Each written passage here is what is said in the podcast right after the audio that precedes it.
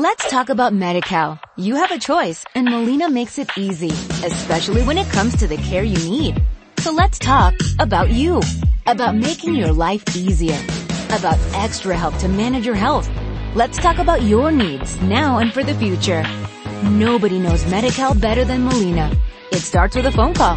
Call 866-420-5330 or visit meetmolinaca.com. Let's talk today.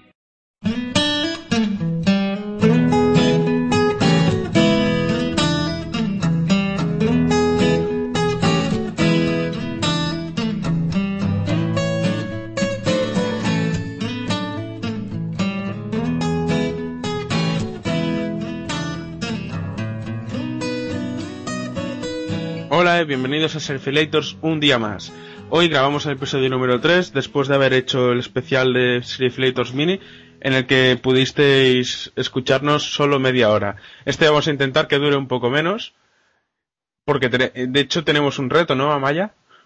Sí, eh, hola a todos. Ramón Rey nos ha dicho por Twitter que nos reta a ver si este capítulo dura menos de dos horas. Con lo cual, eh, yo le he dicho que reto aceptado y en esas estamos.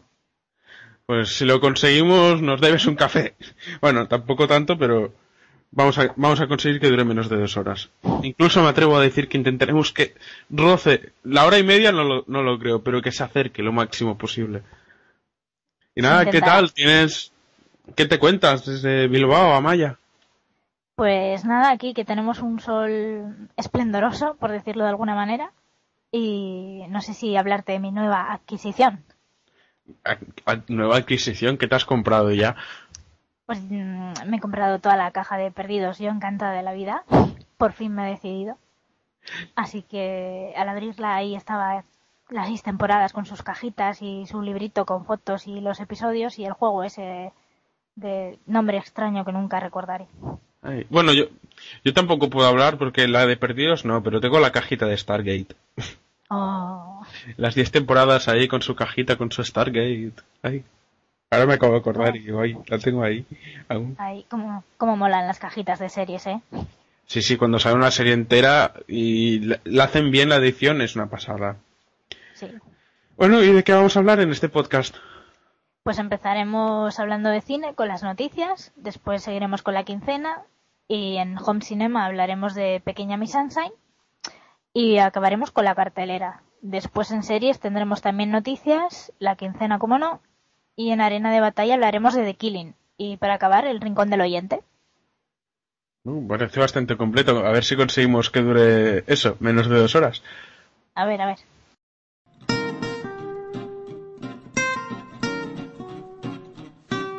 Bueno, vamos a hacer el paso ya a la sección de cine y vamos a hablar de noticias ya pues eh, empezamos ya si quieres, ¿sí? Eh, una noticia que ha llamado mucho la atención esta semana ha sido que los premios Goya han vetado a los menores de 16 años. No pueden ganar, no pueden ser nominados. Sí, yo la excusa que han puesto la encuentro un poco patillera, o sea, ay, es que si ganan un Goya tienen que pasar a ser miembros de la academia y hay cargos legales que no pueden asumir un menor y tú, vale, pero no hace falta, digo yo, no sé, puedes dar un premio sin que tengan que acceder, tengan que pertenecer a la academia o perteneciendo a la academia con un puesto honorífico o algo, ¿sabes? Que no, que no tengan que necesitar eso. O simplemente cuando, sí, o simplemente eso, que cuando sean mayores de 18 años, pues ya puedan ser de la academia. De todas formas, están dando por hecho que ellos no entienden de cine y no tienen potestad para votar, si de eso se trata. Me parece una chorrada. Ya, ya, están... No, creo que no lo han hecho demasiado bien. No.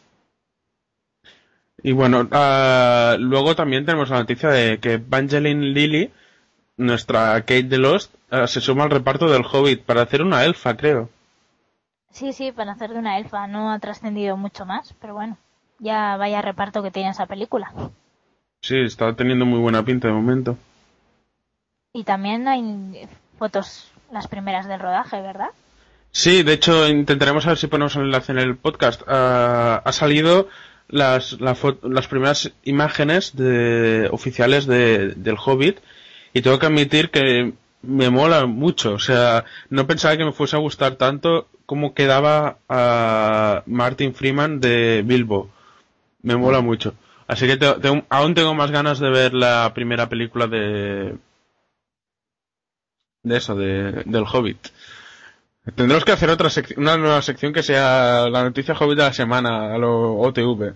Porque por lo visto están empezando a seguir a saco. Y ahora que OTV ha terminado, esta temporada ya, si, nos los si nos ceden los derechos podemos hacerlo. Nos sacamos nosotros en verano de la sección. No, no, bueno, espero que no, espero que ya la próxima noticia sea el estreno. Pero el ritmo que va. Bueno, pues tenemos más noticias, ¿no? Sigamos, que si no nos, enredamos.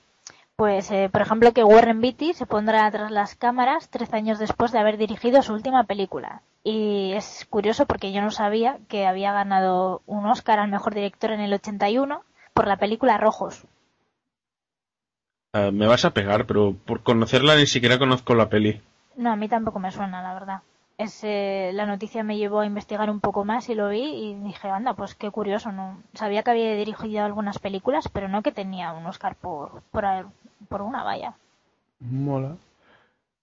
Bueno, y hablando de películas que vienen, Christina Hendricks podría interpretar a Wonder Woman en la gran pantalla. Sí, eso dicen. La serie ah. no, pero la película parece que va a ir.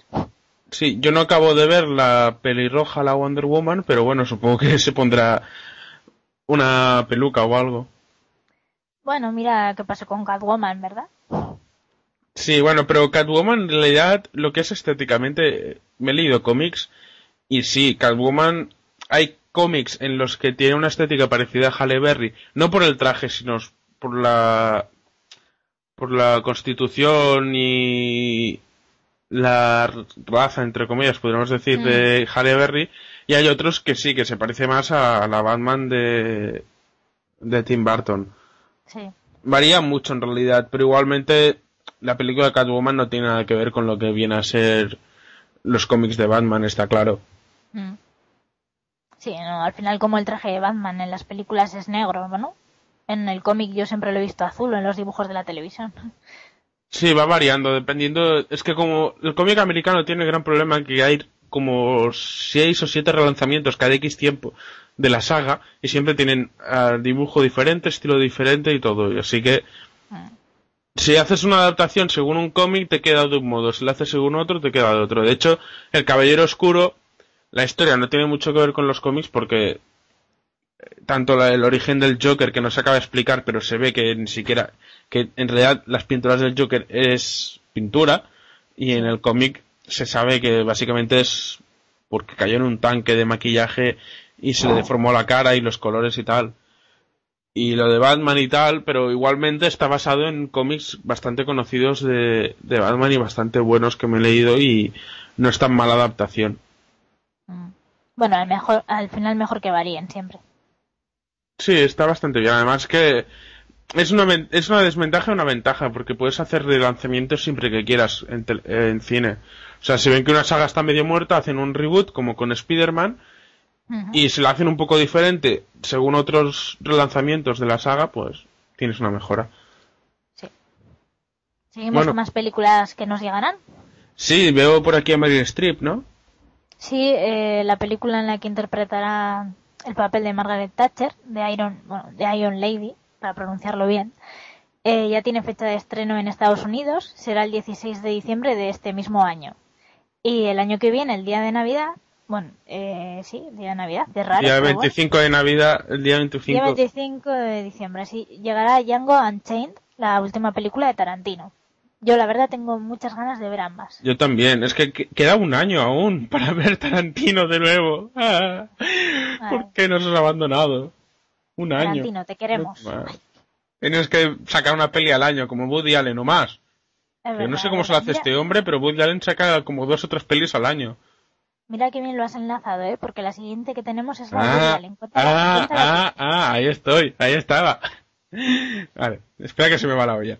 Bueno, y hay un reparto para la nueva película de Woody Allen, que es Bob de Cameron, y la verdad es que el reparto tiene una pintaza impresionante, porque es Jesse, Jesse Eisenberg, Roberto Benigni, Penelope Cruz, Ellen Page, Alec Baldwin, Judy Davis, Jornella Amati, entre otros. Sí, además sale él. Yo, Al menos ¿Sabes eso también dijo. Woody Allen? Eso dijo. Vuelve a su ¿eh? próxima película. Pues bueno, su próxima, porque habrá rodado alguna más, porque últimamente Mm, cada dos semanas, cada dos eh. meses veo la próxima noticia, la próxima película de Woody Allen. Eh, yo imagino que será esta porque el- en las últimas noticias que habían eran lo del fichaje de Roberto Benigni y que como la van a rodar en Roma a partir del próximo mes, eh, pues yo imagino que es esta en la que va a actuar él. Y Pues- conversaciones entre Roberto Benigni y Woody Allen pueden ser, eh, vamos, grandiosas. Yo ya, yo es que por el reparto que tiene ya digo, o sea, Jesse Eisenberg bajo la dirección de Woody Allen, Ellen Page bajo la dirección de Woody Allen, Alec Baldwin, Alec Baldwin. o sea, Alec Sí. Baldwin una película, yo estoy flipando, o sea, quiero ver esta película. sí, sí, yo también, yo también. Estoy El flipando. título además es, es raro, Bob de Cameron, pero bueno, ya, ya veremos lo que nos da el amigo Woody. Sí, y, y vamos a hablar de, bueno, vamos a acabar con la noticia que nos queda, creo que también tiene que ver con Django Unchained, ¿no? Sí, que al final eh, Idris Elba no va a protagonizarla, pero sí Jamie Foxx. Según dicen, que todavía no hay nada confirmado. Sí, o sea, otro rumor más. Ah, yo juraría que parece que ya está bastante confirmado. Parece. Mm. Pero no estoy seguro. Yo, sinceramente, Jamie Foxx, ni fu ni fa. Tiene momentos buenos en el cine y momentos malos. Sí. Tiene un poco A, de ver, a mí, a mí me gustó mucho en Rey, por ejemplo. Le dieron el Oscar. no Sí, sí, por eso, o sea- el Oscar muy merecido y, y a mí me gustó mucho como lo hizo. Pero bueno, luego al final depende de la película. Sí, yo, a ver, Idris Elba me, me apetecía mucho. Pero he estado Sí. buscando muchas cosas de él y me apetecía bastante. Pero bueno, quién sabe, a lo mejor Jamie Foxx. A ver, es Tarantino. Tú ves a cualquier actor que vaya a coger Tarantino y dices, wow, este actor haciendo esto y al final descubres que es un genio. Mira a Christoph Waltz. O sea, Tarantino Sí. es un genio sacando lo mejor de todos los actores o haciendo que un actor ac- saque la mejor actuación que pueda.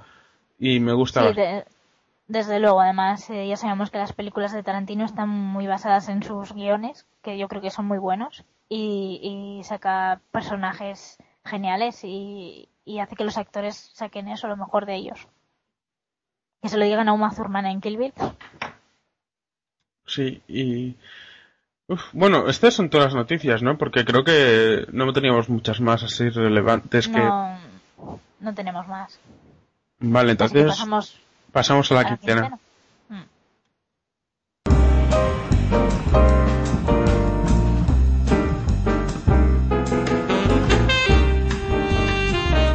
Bueno, ¿qué tal ha ido tu quincena cinéfila? Pues esta ha sido un poco pobre, porque aparte de Pequeña Miss Sunshine solamente he visto una película, que ha sido Diario de Greg, y bueno, me ha, me ha gustado, es una película simpática, y trata sobre eh, un... Bueno, está basada en los libros del mismo título, Diario de Greg, ahora no me recuerdo el autor, son infantiles y tal, y básicamente cuenta la vida de un chico, se llama Greg, como no, cuando entra al instituto y quiénes son sus amigos y tal, y su deseo, que más que nada es ser popular. También conocemos a su familia y tal, y bueno, al final es una película con moralina, de no dejes a los amigos de lado por querer ser popular y tal, pero vamos, está entretenida. Yo me reí. Bueno, la tendré, me la tendré que mirar, no la conocía de hecho. Sí, es, es del año pasado y ahora esta semana, no, hace dos semanas han estrenado la segunda parte. Y ya cuando salga en DVD imagino que la veré porque no es una película para ir a ver al cine. Hombre, si vas con críos, pues sí, pero... Sí, sí, hay Segunda parte. parte. Es que hay Pues- varios libros. Si te fijas en las secciones de infantil en, en las librerías y eso hay como cinco o así. Me fijaré más. ¿Y solo tienes la película? Sí, realmente sí. Sí, Uh, esta esta, esta, esta quincena me has decepcionado un poco, ¿eh? Sí, perdón, perdón. Intentaré ver más cine, pero es que está muy atareada. Yo lo compenso no, no tanto por cantidad, sino un poco por calidad también, porque he mirado, tengo que admitir que las películas que he visto me han gustado mucho y tiene bastante calidad. Empezaré con Roman Polanski y su escritor, eh, el escritor eh, en inglés de Ghostwriter, eh, protagonizada por Iwan McGregor y Chris Brosnan, eh, este último en el papel del primer ministro británico, bueno, ex primer ministro británico. La película está bastante bien. Me, habían hablado bastante bien de ella y tenía ganas de verla y el otro día la pillé en el Plus. Y la verdad me gusta mucho. Básicamente un ghostwriter es un escritor que escribe, por ejemplo, biografías o cosas y son autobiografías. Las escriben él, pero no, no les dan el nombre de, o sea, no lo, no salen como escritores oficiales, sino que sale el escritor como el, el hombre que hace su autobiografía. Por ejemplo, en este caso, a Iwan McGregor es contratado para escribir la biografía de Pierce Brosnan como ex primer ministro, pero a la hora de publicar el libro, como es lógico, sale la biografía Memories by el nombre del primer ministro, que no me acuerdo cuál era ya. Ah, en realidad, eh, hay más. Eh, solo, iba, solo iba a decir una cosa, perdón. Es decir, que un ghostwriter es un negro. Un negro, exacto. Como se dice, ¿verdad? Eh, en España, en, la, la, miré medio doblada, medio en versión original, porque como la grabé en, en el disco duro, vi un trozo, la mitad de la película la vi en versión original y luego al cambiar me dio palo volverlo a cambiar y, bueno, al cambiar, que tuve que hacer pausa y al volver me dio palo volver a lo poner en original y lo acabé viendo en doblado y en doblado lo dicen un negro. Que yo no conocía el, lo que era un negro. Eh, sí, eh, bueno, ahora, eh, cuando Ana Rosa Quintana, entre comillas, escribió su libro, luego salió a la luz de que se lo había escrito un negro. Con lo cual yo aprendí la palabra ahí porque nunca antes lo había eh, escuchado en ningún lado. Ya, además, ya se nota que es un término bastante antiguo. Sí, sí, porque, actualmente... sí, no, es despectivo total, no en plan negro, no, bueno. Bueno, la cuestión es esa. La película me ha gustado mucho. Uh, tiene Iwan McGregor y de hecho Pierce Brosnan me ha sorprendido mucho. Uh, no es que tenga una actuación, de hecho en la película no es que salga tanto como me esperaba que salía, pero me ha sorprendido bastante. Y de hecho, el guion uh, y la vuelta de tuerca que hay al final me, me pilló con los pantalones bajados la, el final.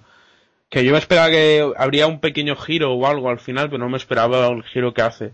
Y menos el final que tiene, que el final me ha encantado totalmente. Uh, no diré spoilers ni nada, ya miradla, es muy recomendable. Y bueno, uh, añadir a la sinopsis, que se me olvidó decirlo también, que Iwan McGregor es contratado después de que su antecesor, que era el que habían contratado originalmente, muriese en extrañas situaciones, en extrañas, en extrañas situaciones, eso. Mm. Así que es, es, un thrill, sí, creo que se clasifica como thriller bastante interesante y bastante bueno, o sea, me ha sorprendido.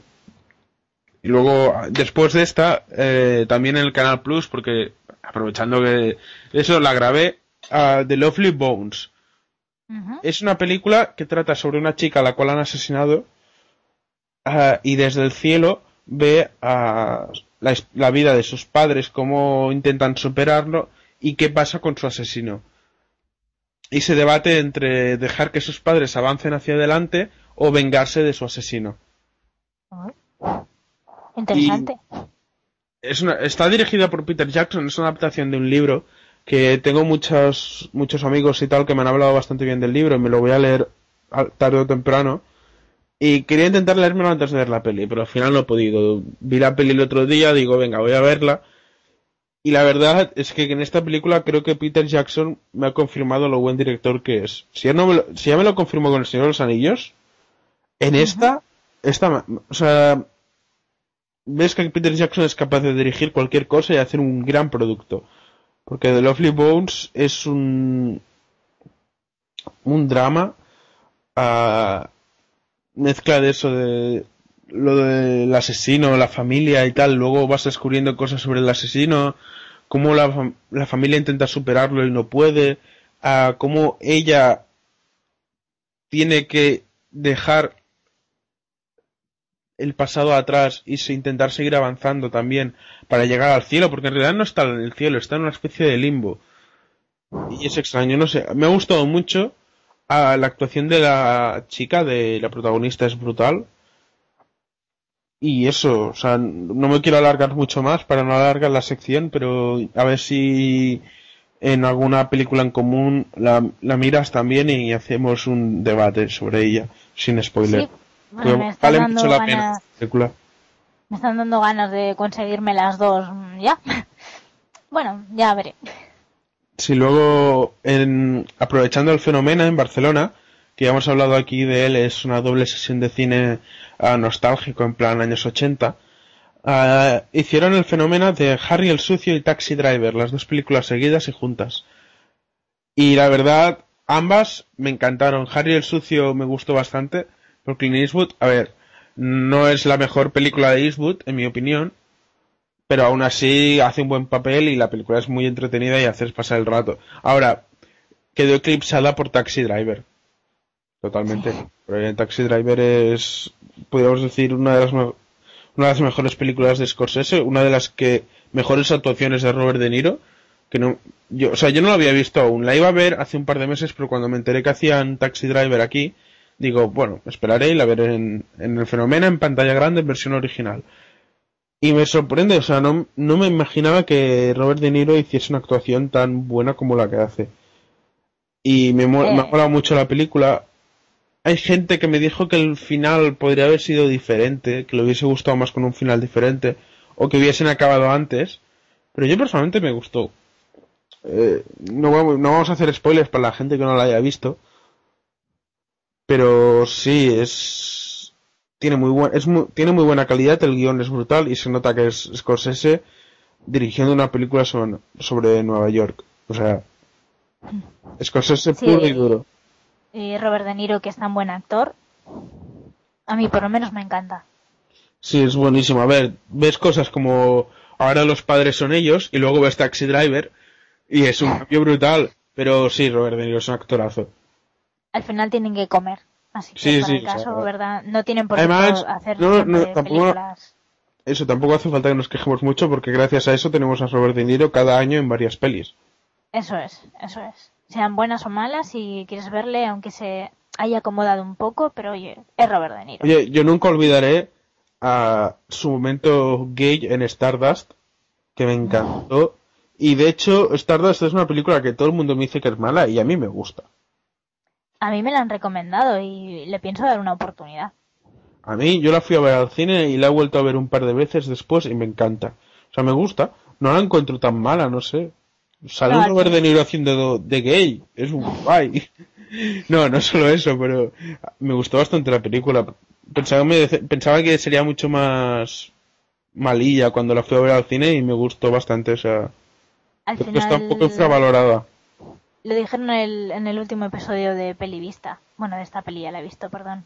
Así. Eh, sí, que mm, no, simplemente dijeron que el cine es muy subjetivo y es cierto. Sí, eso sí. Eh, ¿Cuántas películas pondrán por las nubes y a nosotros no nos gustarán? Pues Sí, y, y viceversa, igual que pelis que hemos Eso visto es. de pequeñas, que en su momento, claro, eres pequeño, guau, es una super película, super guay, y de mañana la vuelves a ver y dices, ¿qué coño era eso? Claro, Pero igualmente bueno. le tienes cariño por haberla Sí, visto. sí, sí, no desde luego. Pero bueno, ahí está la, grande- la grandeza del cine también. Sí. El, no sé, por eso me encanta el cine. Puedes ¿Has visto encontrar de todo. Sí, de verdad. ¿Has visto algo más? Ah, sí, o sea, cine veo a casco porro. Pero mencionable así guay, guay, estas tres, estas cuatro películas. Y probablemente me deje alguna. Bueno, sí, vi Wipe Out, Wipe, Wipe Ah, la de Roller, Whip It, Roller Girl, Girl, sí.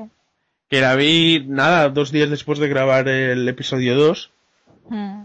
Y me, eh, sí, tengo que admitir, me gustó mucho. Tiene una banda sonora que me, me sorprendió bastante. Está muy bien. Está muy sea, bien la banda sonora. De hecho, ya tengo el CD por ahí escuchándolo para Spotify, en Spotify. Y lo escucho yo un par de veces y me gusta mucho la banda sonora. Lo que encuentro absurdo es que hayan traducido el título a Ro- Lor- Lor- a Roller Girls. Es como... Sí, bueno, pero es, es igual que cuando yo, des- bueno, hablé del, del, de la sinopsis de la película, tampoco sabía muy bien cómo describir el deporte. Ya Así no, que, pero bueno, pues, si lo vas a traducir y lo vas a poner un título en inglés igualmente, que normalmente si traduces un título es para hacerlo más llamativo para el público comercial, pues déjalo tal cual, ¿no? sí, no sé. sí. Es Pero como bueno, pues- Shaun of the Dead, lo traducieron Sí. a España como Zombies Party. Bueno, muy bien. Y tú, pues muy bien, lo puedes dejar como Shaun of the Dead, que encima tiene la isla gracia del título, es la parodia que tiene el título en sí. Hmm. Zombies parte y pierde esa gracia. Sí, al final muchos títulos se quedan bastante cutres, pero ellos piensan que así llevan más gente a las pantallas y a las salas, pero no, a veces no. Y Roller Girls, como dices, pues sí, ya es un título en, en inglés que lo han traducido, o sea, vamos, ni se han molestado en traducirlo. Han puesto un título en inglés de otro título en inglés que no tiene nada que ver. Sí, que dices, vale, sí, describe lo que es la película, pero con Whip It también, porque tiene su importancia en la película. El, Claro. el Whip It, que es algo, algo así como latigazo. Eso, es que tú has visto la película en inglés, ¿no? La, sí, la, aprovechando Claro. que me compré el DVD en original, o sea, la tengo en DVD porque sabía que me, me imaginaba que me gustaría y digo, venga, voy a hacer la parte que estaba barata en el corte inglés. Yo es que me imaginé que eso, que Whip It era el latigazo, pero claro, en castellano pues Roller Girls, vale, pues sí, chicas patinadoras y ya está. Que sí, Sí. patinan, pero hay más. Sí, sí, o sea, es mucho más. Y me encanta el papelón de Drew Barrymore haciendo de marimacho bestia. Me encanta, o sea, se nota que es la directora y iba a pasárselo a esa película, en serio. Sí, sí, desde, desde luego. Y está Juliette Lewis haciendo de macarra. Sí, también, no, y- la, Es un, es un poco así. Si alguien ha visto a Juliette Lewis en concierto, eh, la tía es así. y luego también está la de, que no me acuerdo el nombre, me acuerdo del apellido Wick, que salía en Eh, Saturday Night Live. Sí, sí, eh, Elizabeth. No me acuerdo el nombre, pero lo hace muy bien. Lo hace muy bien. Sí, es, es bueno, podríamos pues- decir, la madre del, del grupo. Sí, y Marcia Gay Harden, que bueno, sí, como siempre estaba muy bien en sus películas. Mm. No sé, en realidad es, me sorprende, ah, me ha sorprendido mucho, Drew Barrymore como directora me ha sorprendido, y después eh, la forma en que se lo pasan teta en la película, ah, y, los momentazos machorro de Drew Barrymore saltando encima de su prometido, que durante toda la película digo, esta tía es lesbiana, esta tía es lesbiana, y de repente aparece un tío, salta encima, le empieza a pegar, y dices, que es mi prometido, y él, sí, y yo, hostia, qué guay, esta mujer es genial. Es genial. Bueno, pasemos a... Sigamos con el podcast que me, me, embeleso con el y Drew Barrymore. Sí, Y ahora, ahora después de esta... pues de- entonces eh, cam- cambiamos de sección, ¿no? Sí, cambiamos de sección y vamos a hablar ya de Pequeña Miss Sunshine en nuestra película en común.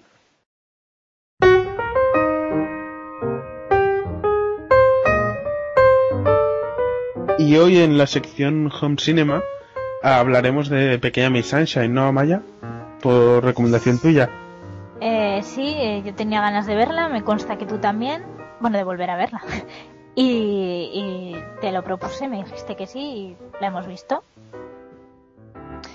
Eh, no sé, si quieres cuento mi experiencia de cuando fui a verla, es que fue muy curiosa. Sí, porque yo no tuve oportunidad de verla en el cine, la vi al cabo de un tiempo en televisión y luego en DVD creo que me la dejaron y la volví a ver. Pues simplemente fue que la ponían tan bien y tal y estaba tan de moda, parecía que era, pues sí, la película del momento en aquel de noviembre de 2006, creo que fue. Y bueno, a la tercera conseguí verla porque nunca había entradas. Entonces me fui al cine pronto, fui a verla y tal, y nada, empezó la película y yo creo que a los 10 minutos la gente ya se estaba partiendo de risa y yo no sabía por qué. Total que me pasé hora y media de película prácticamente, eh, no daba crédito a lo que estaba viendo, estaba pensando todo el rato, oh, pero ¿qué, he venido yo a ver? ¿Qué, ¿En qué estoy perdiendo yo mi tiempo? ¿Y por qué se ríe la gente tanto? Me sentía como un bicho raro.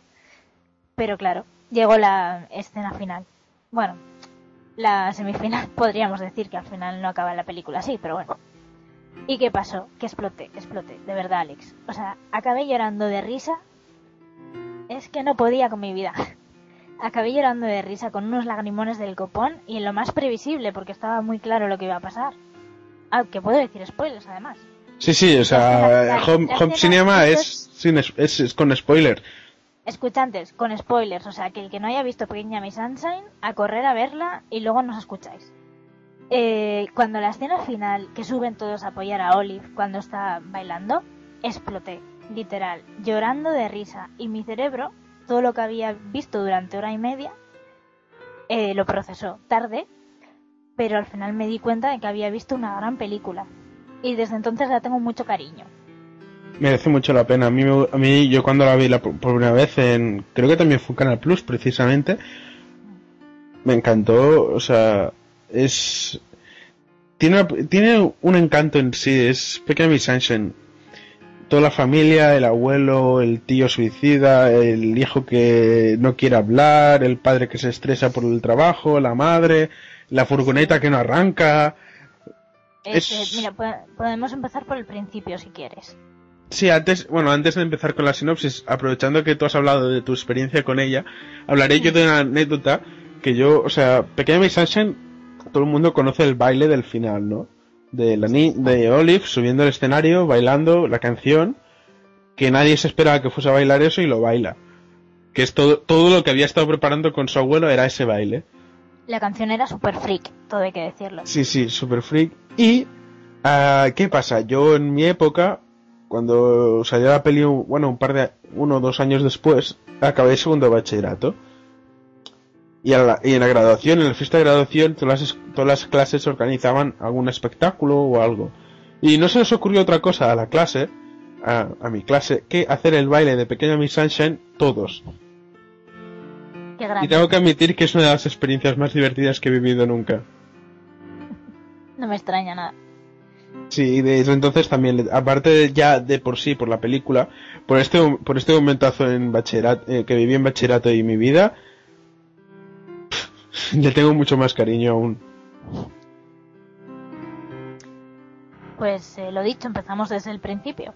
Sí, hablemos de sinopsis. Eh, sí, bueno, yo quiero destacar una cosa. La película empieza con música, la banda sonora de The Vodka, está muy bien, es muy recomendable, yo la tengo y está genial. Bueno, empieza con, con música y tal y nos presentan a los personajes. Ahí empiezas con el padre eh, eh, y tal, bueno, el padre, el abuelo y tal y ves los que hacen. Eh, la película básicamente va de una familia, digamos, de clase mm, baja, porque yo diría que no llegan ni a media. que al final, bueno, es una road movie que se van a un concurso de belleza, el Pequeña Miss Sunshine, porque la hija pequeña, Olive, eh, va a participar en él. De rebote, pero va a participar en él.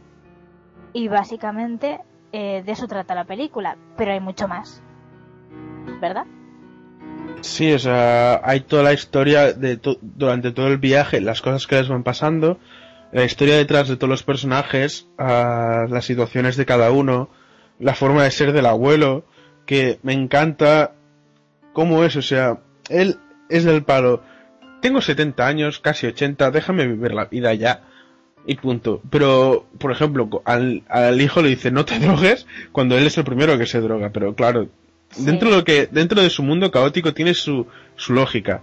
Luego el, hijo que quiere ser piloto y no puede ser piloto. Creo que era eso, ¿no? Que quería ser piloto y no puede ser piloto. Sí, eh, bueno, yo del abuelo quería decir que Alan Arkin se llevó el, el Oscar al mejor actor secundario por su papel eh, se supone, bueno, se supone no, a su personaje le habían echado de la residencia por, yo creo que por, por drogarse.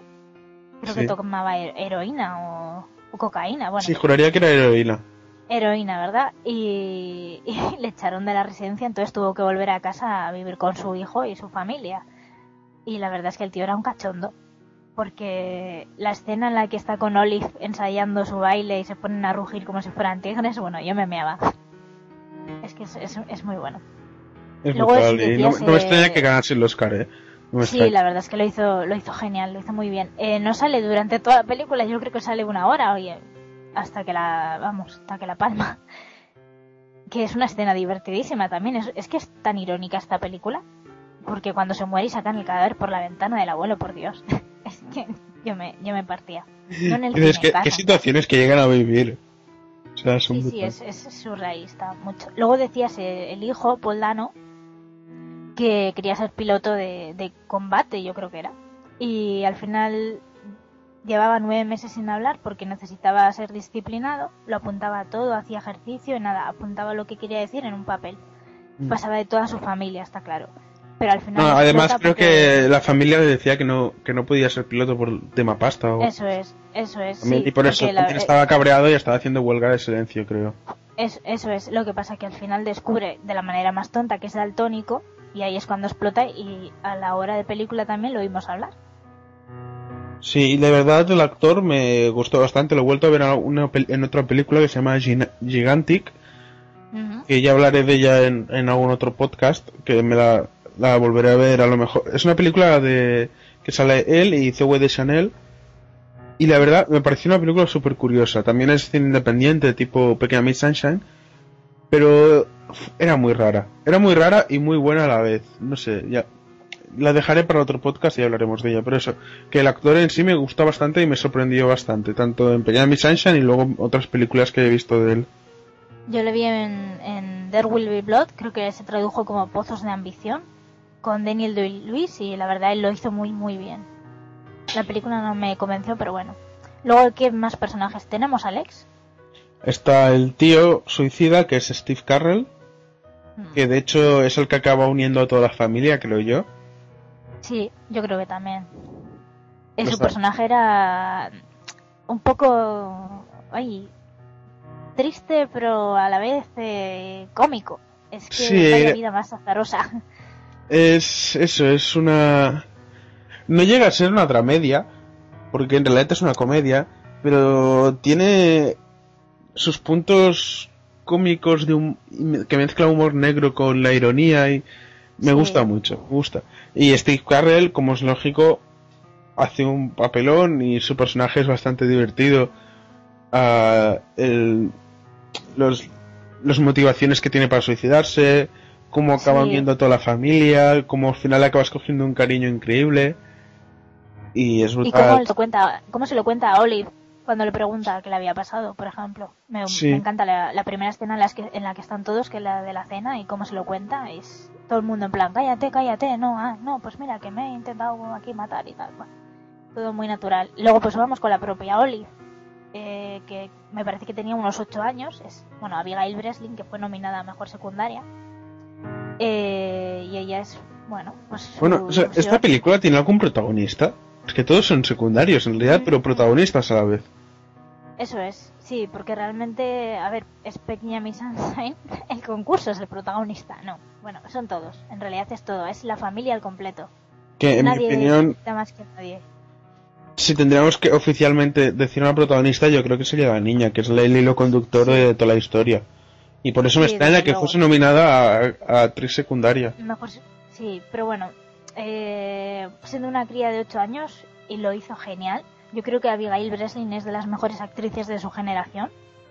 Y podéis ver cualquier película de ella para comprobarlo, siendo más pequeña, más adulta, lo que sea.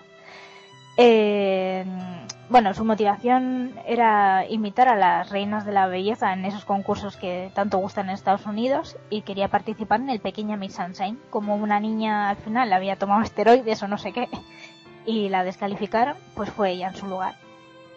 Y la verdad es que es una niña que le cogerías los mofletes y le pellizcarías ahí. Es adorable, no sé, no tiene otra palabra, es adorable. Y al contrario que todas las niñas que después vemos que son, la verdad, unos adefesios en toda regla, porque la película tiene mucha crítica social eh, contra esos tipos de concursos, eh, Olive es, eh, bueno, regordeta y, bueno, fea no, pero vamos, normalucha. Sí, que, a ver, tú piensas que, y lo ves, y, y en la película también lo piensan, que no va a ganar. Claro, eso es. Tú dices, hombre, pues no, pero luego ves a las niñas adefesios y la ves a ella, pues bien puesta, y al final con quién te quedas, pues con Olive, por supuesto. Con la niña normal. Luego también podemos hablar de la de Tony Colette, que es la madre, que hace un papelón bastante bueno. De hecho, no me acordaba que era Tony Colette hasta que la he vuelto a ver. Sí, a mí Toni Collette es una actriz que me, que me gusta mucho. En, sobre todo, bueno, la descubrí con la boda de Muriel y uf, Mm. es muy buena actriz. Yo con la serie de United States of Tara, que a ver, la serie en sí no me acabo de pegar mucho, o sea, es una comedia, es de humor negro y tal, pero lo que son las actuaciones de Tony Collette, sí, es, creo que es lo mejor de esa serie y se nota, y en Pequeña Miss Sunshine demuestra que puede llegar a hacer grandes papeles. Sí, no, además se vale tanto para comedia como para drama y además debo decir que canta muy bien. Tiene Sí, un, bueno, tiene un grupo, se llama Tony Colette and the Finish y no sé, yo por lo menos sé que han editado un álbum, el batería su marido y es un disco muy chulo, si podéis encontrarlo en algún lado, internet, porque aquí no lo venden, eh, está, está muy bien, está muy bien. Y bueno, como madre a mí me hacía mucha gracia porque parecía ser que todas las noches llevaba mm, pollo precocinado para cenar. Y, y no sé, ¿qué más decimos de ella? ah, vale, pensaba que se dice algo más. Ya no, me he quedado ahí con un silencio incómodo. Vale, este podcast se va a acabar llamando Silencios Incómodos. Ah, mira, lo voy a apuntar para que no se me olvide. Y bueno, yo estaba. Luego está el padre, que es Greg Kinear. Que yo, de todos, me gusta el personaje, pero yo creo que de todos es el que menos me acaba de des- destacar.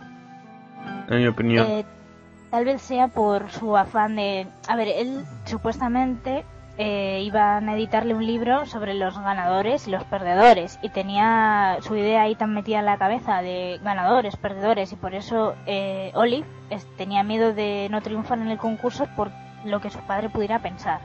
Entonces también es una crítica de cómo se empuja a la gente a intentar hacer cosas de las que ni estás seguro y que te dan miedo. Por ejemplo, yo lo veo así.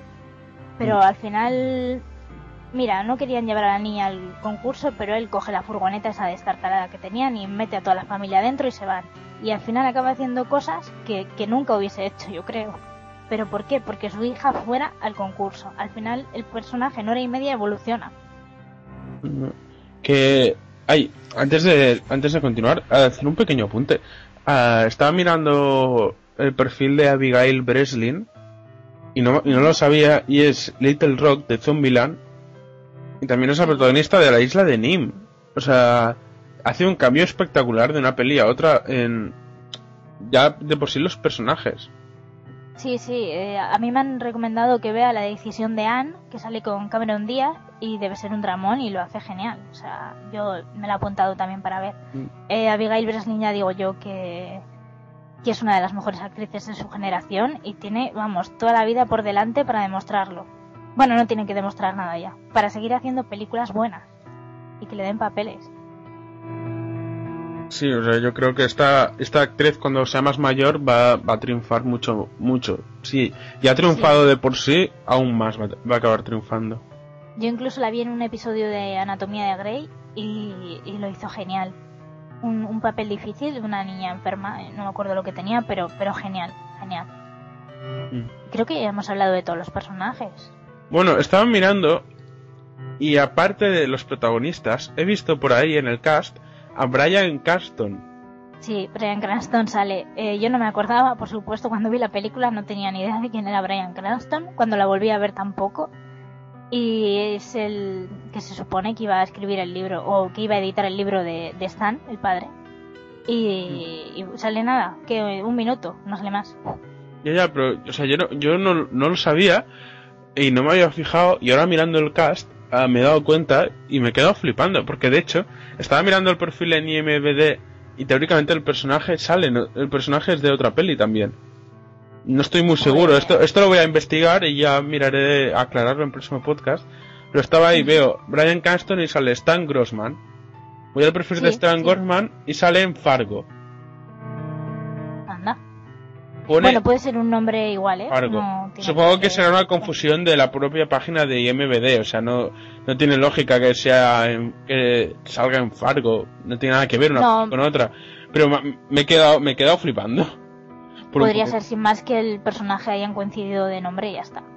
Sí, es que claro, voy, Stan Grossman, Character, tal, IMBD, y sale Filmography, Pequeña Miss Sunshine y Fargo, y yo, ¿Fargo? ¿What? Claro, pero sí, eso es porque han coincidido en el nombre y ya está, no. Espero que sea eso. En Fargo no. Sí, sí, sí, eso es, fijo.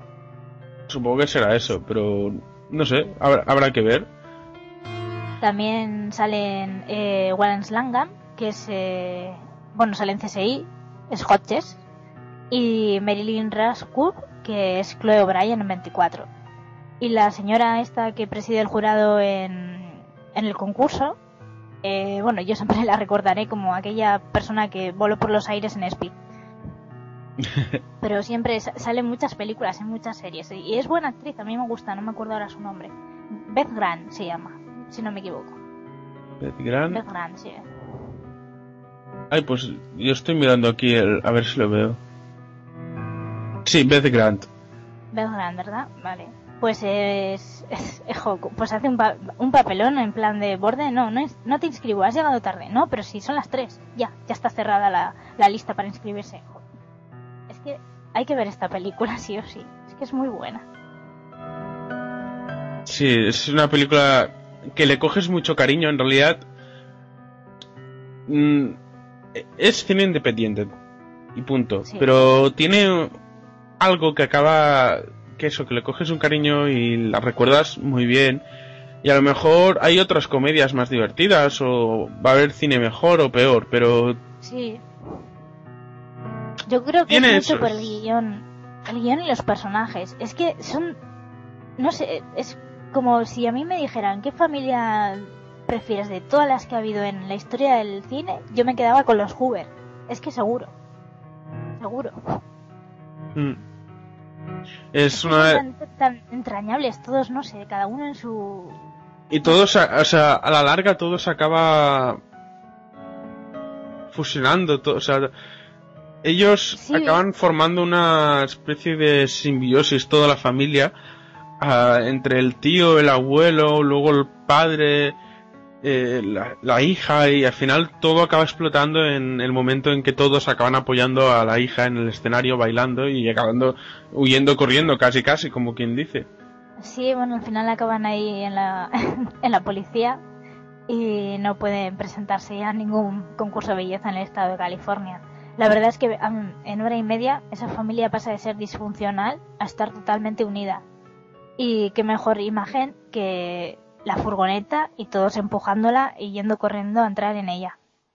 Sí, es genial. Es una película a la, la cual valdrá, vale la pena siempre hacer un buen revisionado de ella. Sí, la verdad es que sí. Yo, bueno, esta vez me la he visto en original y no es que gane o pierda, es que está... Hay que verla también en original. Yo, yo la tengo que ver, es, es lo que falla. Aún no la he podido ver en original yo. Pues nada, otro revisionado. Más adelante la volveré a ver otra vez y en original esta vez. Luego, bueno, Bueno. decir, la película, la película fue nominada a más categorías en los Oscar, incluyendo Mejor Película, eh, Mejor Guión Original, que, se- que lo ganó, y alguna más me parece, y bueno, la ¿Cuánto? verdad se llevó, se llevó dos, Se llevó dos Y- Oscars, el de reparto y el de guion y original. el de guion original, sí, y, y ole por ellos, porque la verdad, Pequeña Miss Sunshine es una, yo creo, de las mejores películas de la pasada década. Y ya está, que me emociono. Bueno, tampoco... Hay muchas películas en una década, pero sí es muy buena. Si no es la, no es la mejor, está claro, pero es de las mejores, sí, podríamos decir. No, la mejor no, pero de las mejores sí, sí, sin dudarlo, sin dudarlo. Bueno, pues no nos haremos más. Hemos hablado ya de Pequeña Miss Sunshine de forma sin, sin, sin spoilers en nuestra sección de Home Cinema y ahora haremos un repaso rápido a la cartelera que va a venir estas dos semanas gracias a la web de Film Affinity y terminaremos ya con cine, ¿no? The TV Slayers es un podcast con mucho glamour que habla sobre series de televisión. Es series más buen rollismo más mujeres. No hay forma de que yo pueda resistirme a eso. Es la mejor forma de introducir a mi pareja en el mundo de las series sin que me diga que soy un friki. Me encanta que la gente piense que estoy loco cuando empiezo a reírme solo. Pues ¿sabéis qué os digo? No se puede describir a las TV Slayers. Búscanos en thetibiaslayers.com.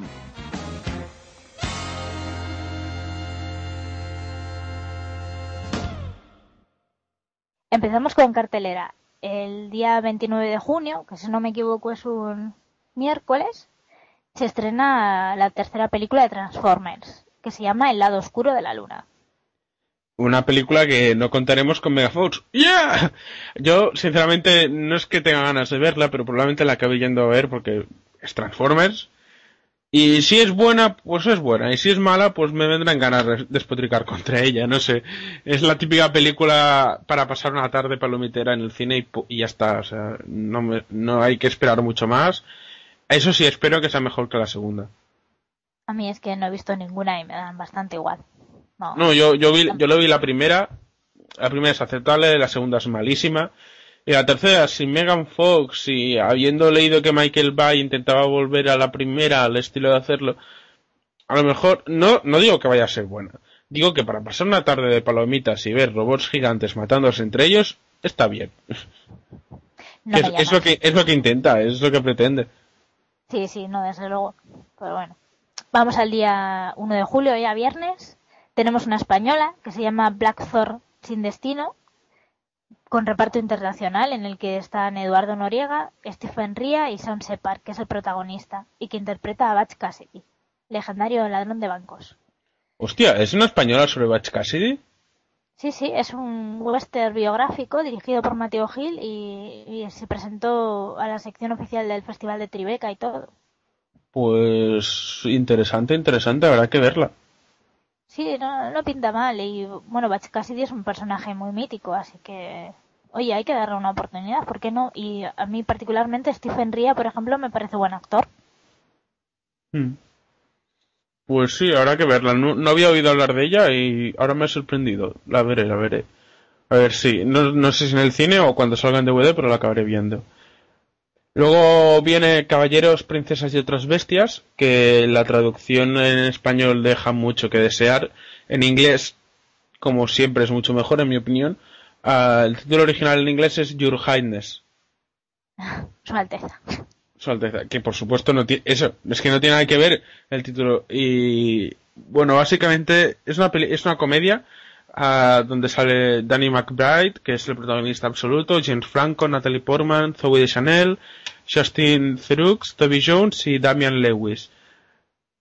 Ah, básicamente es eso, es una película parodia ambientada en la, en la edad medieval, donde van pasando cosas. Yo creo que es un estilo Destino Caballero, pero mucho más casposa.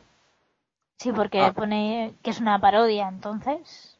Será... Sí, es- Es una parodia, es, es básicamente una comedia ambientada en, en sí, eso. en la Edad Media. Es un estilo, po- pongamos un estilo de superfumados en la Edad Media, porque de hecho es el mismo director.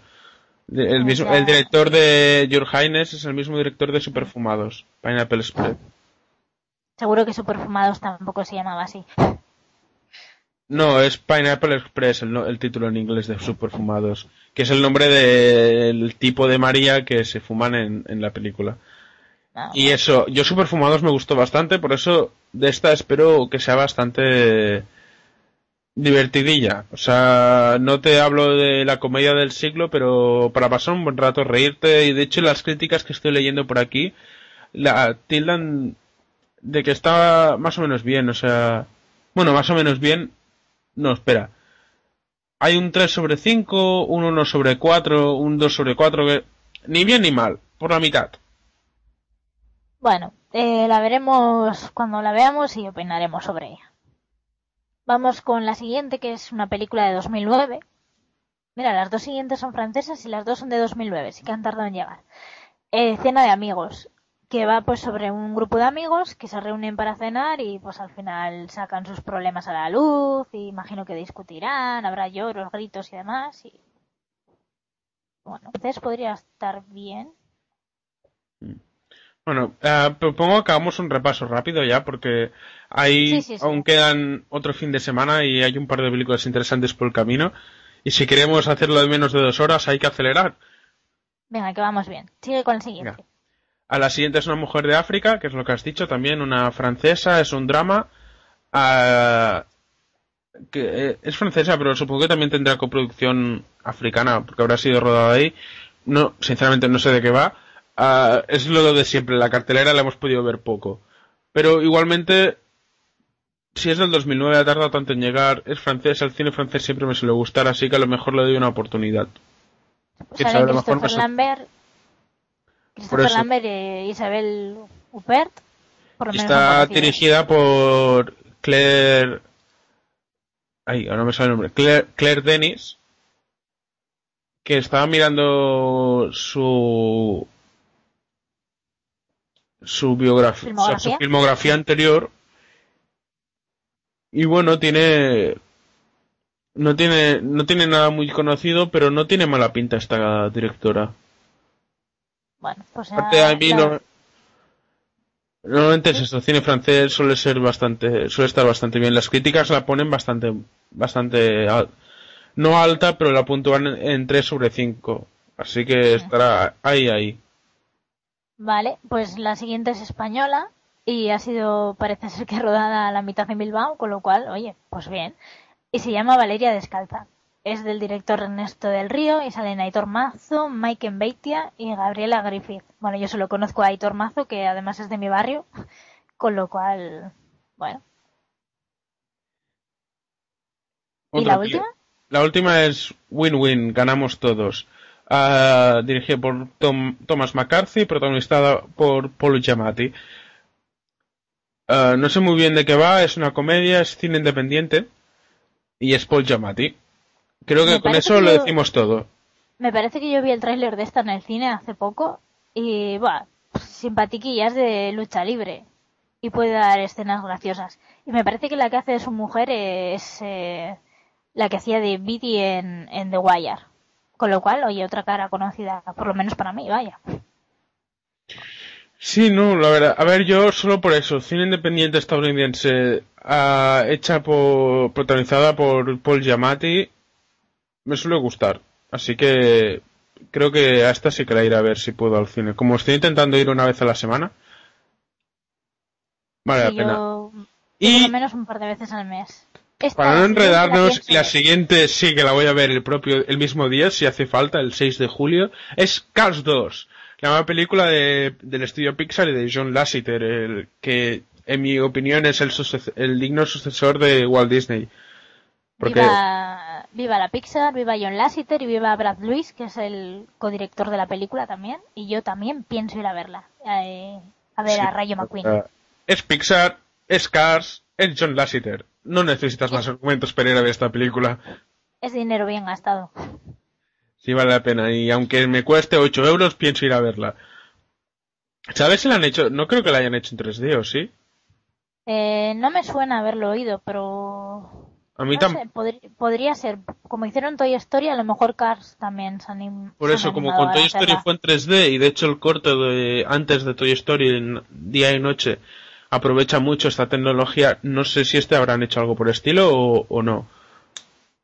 Ahora que habrá, ya te lo diré cuando voy a verla porque no estoy seguro si la estrenan en 3D o no. Yo la veré en 2D de todas formas. Pasamos al 8 de julio. Tenemos otra película española cuyo tráiler también vi y se llama Amigos. Eh, salen Ernesto Alterio, Diego Martín y Alberto Lozano. Y era un poco una comedia de amistad, de trepas, porque la verdad cada uno quería triunfar más que el otro. No me pareció gran cosa, la verdad, el tráiler. Yo ah, no la conocía, por lo visto el cine español están sacando un par de películas esta, este mes. Bueno, al, al menos al principio de mes han empezado bien, con tres películas en dos semanas. Sí, la verdad es que sí, eh, pero bueno, se nota que tienen que estrenar películas, ¿no? Que para eso pagamos Sí. también los impuestos. Sí, para eso pagamos tanto, para subvencionarlos. Que a ver, por mí bien, porque yo voy a hacer cine. Así que pagad tanto queráis y haced tantas películas como queráis que yo necesito trabajo. Eso, eso. Se- seguimos con Bad Teacher. Sí, está... yo A mí me apetece verla. Sí, yo, yo voy, a ver, a mí no, porque la verdad el tráiler no me pareció. Pero dado que tengo un par de entradas gratis, pues sí que pienso ir a verla este martes, que es el preestreno, gracias a Snack. Y, y ya, ya os contaré en el siguiente podcast. Oh, mira, mira qué curioso. Ah, ahora me llama aún más. Estaba, o sea, estaba mirando, es Bad Teacher está dirigida por Jake Kasdan. El reparto es Cameron Díaz, Justin Timberlake y Jason Segel. Yo, yo en un principio la quería ver por Jason Segel, que es un actor que me encanta y siempre intento ver. Casi todas las películas que suele estrenar las acabo viendo tarde o temprano. Ah, y estaba mirando y he ido, voy a ver el perfil de Jake Kasdan. Es, será director de la serie de New Girl, y fue uno de los directores de Freaks and Geeks, ¿Ah? una una película bastante o sea, una película, una serie ah, que fue cancelada en su momento, pero que se convirtió casi automáticamente en una serie de culto. Que yo he visto y me gustó mucho. Es, de hecho, es el origen de de Seth Rogen. Es su primer papel en la historia de televisión y del cine, porque creo que acompañó a alguien al casting y tal, lo acabaron cogiendo en plan, bueno, vas a probar y fue, fue su primer contacto con la actuación Después también estaba James Franco, fue cuando James Franco estaba empezando, y Jason Seagal también. Y sí, fue uno de los directores de la serie, porque sale, sale entre los primeros nombres, entre Jake Kasdan y Judd Apatow.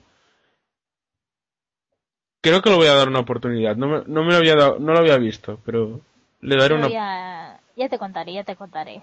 Es Jason Seagal y por lo visto el director de Freaks and Geeks vale la pena. Sí. Eh, Vamos con la siguiente. Sí, vamos rápidamente con Beginners, que esta también la quiero ver. Sale en- Bueno, la dirige Mike Mills, está, salen en ella Iwan McGregor, Christopher Plummer y Melanie Laurent. Y bueno, De esta, de de he estado leyendo, he leído una cosa por internet, de hecho pensaba que era más antigua, no sabía que le van a estrenar este fin de hasta que he visto la cartelera, porque he leído una crítica de alguien que ya la ha visto, de, bueno, creo que era de Adri, de hecho, en alguna de las tantas páginas en las que colabora, y me llama mucho la atención, o sea, básicamente es la historia de Oliver, que empieza a replantearse su vida y sus relaciones amorosas en el momento en que su padre, después de 38 años casados, a, a morir, a morir la madre, su mujer, le dice, le cuenta a su hijo que tiene cáncer y que además es gay. Y tiene un amante. Ah, eh, creo que es Christopher Plummer quien hace el papel de Hal, del padre. Y es un drama familiar que trata el tema de la homosexual, de la homosexualidad, que está bastante en el orden del día hoy. Ah, ya hablaremos de ello en la serie, en las noticias de series. Ah, pero me llama bastante la atención por Iwan McGregor, por el argumento y por Christopher Plummer. O sea, la tengo ahí que la, la voy a ver. Esta la voy a ver. Además Vale, que mirando crítica, mirando críticas y tal, que nunca te puedes fiar, pero la puntúan entre el, el USA Today la puntuó entre 4 sobre 4, por ejemplo. Ah, pues mira, bien, bien, bien. Eso es que está bien, sí. Bueno, seguimos con dos europeas. Eh, Las manos en el aire, que es francesa, eh, es un drama sobre la inmigración y la amistad y tal, y le, no sé, uf, le cuatro volte, o como se pronuncie, que es la italiana. Ambas son de 2010.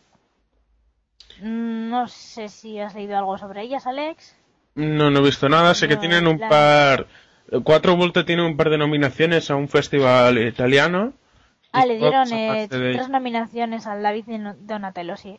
Y la otra, bueno, sin más. No conozco tampoco a los actores, así que bueno, si quieres ya Ya. lo dejamos. Sí, pasemos, hagamos la promo y pasemos a las series ya. Ah, una pequeña pausa, una promo amiga y nos vemos ahora. De los productores de Basuran TV, el blog de Sune y el cuarto del ocio. Menos divertidos que OTV. Con mucho menos criterio y conocimiento que fuera de series, llegan de TV a Huesomes. No, no. Aguesome Televisión Podcast. ¿Estás seguro? Sí, sí, es lo que pone aquí, pero de todas formas, ¿quién ha escrito esto? Sune. Ese es al que se le oye mal. Ah, no, no, ese es Alex. Ah, pues entonces es el que lee los correos. No, no, ese es el demo. Ah, vale, el que lo presenta. ¿Y, y el nuevo, ese quién es? Es Mauro, lo tienen de becario. ¿Y cómo es que sabes tanto de ellos? Porque los leo en aguesome.blogspot y los escucho por iVoox y por iTunes. Te han pagado por decir esto, ¿verdad? Eh, sí. Ya decía yo. No vas a oírlo, ¿verdad? No. Bueno, después de la mitad del podcast de cine, pasamos a la otra mitad que son series. Por la, la cosa que, nos ha- que es lo que nos unió para hacer el podcast. Y empezaremos con las noticias. Ah, tenemos ah, la primera noticia que Terry O'Keefe, que es ah, Locke en Lost, ¿no? ¿O ahora lo he Sí. confundido? Sí, vale. Es que por un No, momento pensaba que me había equivocado.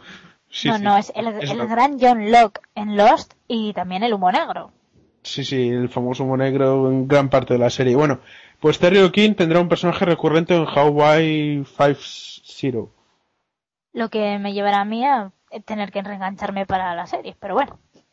Yo no la he visto en ningún momento, pero me llama la atención porque sale el eterno coreano en, de que nunca me sale el nombre de Lost, Y si ahora va a ser John Locke y tal, tiene buena pinta a lo mejor incluso. Bueno, a mí Terry O'Quinn me encanta, eh, lo he visto en Perdidos y en una o dos pelis y, y bueno, por eso Pero- mismo veré esos capítulos. Al menos yo me la tomaré como una serie ligera ya. Sí, no, es ligera, es ligera, desde luego. Yo dejé de verla, a ver, no entretiene, pero sin más. O sea, sin más, olvidable completamente. No me parece nada del otro mundo. Y tenemos una noticia sobre Fox España, ¿no? Eh, sí, Fox ha anunciado que el próximo otoño estrenará la segunda temporada de The Walking Dead, que yo no veré, ya lo digo. Eh, y que espera Ala. hacerlo. Sí, no, no, a mí la primera no me llenó. No, el primer episodio me gustó mucho, el segundo mantuvo el nivel, pero luego ya los demás, la tensión se fue. Con lo cual no me. No, no. Y bueno, en Estados Unidos se estrena el 31 de octubre, que no sé si será Halloween otra vez, y, y Fox espera estrenarla unos días después. Veremos si lo consigue y yo creo que sí. Tú dale una pequeña oportunidad porque han cambiado todo el equipo de guionistas. Puede ser muy diferente la segunda de la primera. Ay, no sé, seis episodios ya me sirvieron, eh. Uf. Yo te lo digo, te vas a arrepentir. Yo creo que te vas a arrepentir. Creo que van a hacer algo mucho bastante diferente a la primera temporada y que mejorará el, el- en comparación al final, porque tengo que admitir que los dos capítulos finales me decepcionaron bastante. Pero lo que fue la temporada en sí, la primera, me gustó bastante por los puntazos del principio y al final tiene algún pequeño detalle, pero yo me espero, como la segunda han cambiado a todo el grupo de guionistas entero en bloque, a lo mejor hacen algo diferente, así que le daré una oportunidad a la segunda pareció, el piloto me pareció muy bueno y bueno, si tiene buenas críticas y tal, a lo mejor hago el esfuerzo, pero mm, no prometo nada. Bueno. Vamos con la siguiente. Una noticia rapidilla, que es que el episodio de, el último episodio de la temporada de Castle, ah, que ha emitido XN este 13 de junio, se ha convertido en la, tele- en la emisión más vista en toda la televisión de pago del 2011. Sí, Y vaya- a mí me alegra mucho, porque Castle es una serie que amo, o sea, quiero mucho. Es Nathan Fillion, es Castle, es, es una serie que, que la quiero mucho, la empecé a ver ah, en- eh, precisamente en XN, luego la vi entera por internet en una macro maratón, y el final de la tercera temporada es brutal, o sea, es brutal, no me extraña que haya tenido lo- la- el índice de audiencia que ha tenido. A mí me lo han contado al final, ¿eh? Porque ya dije que yo lo había dejado de ver, pero al final entre tú y un compañero mío de trabajo vais a conseguir que me reenganche y todo. Es Nathan Fillion, o sea, en realidad la serie, si no fuese por Nathan Fillion, sería una serie bastante secundona y probablemente sea serie de verano.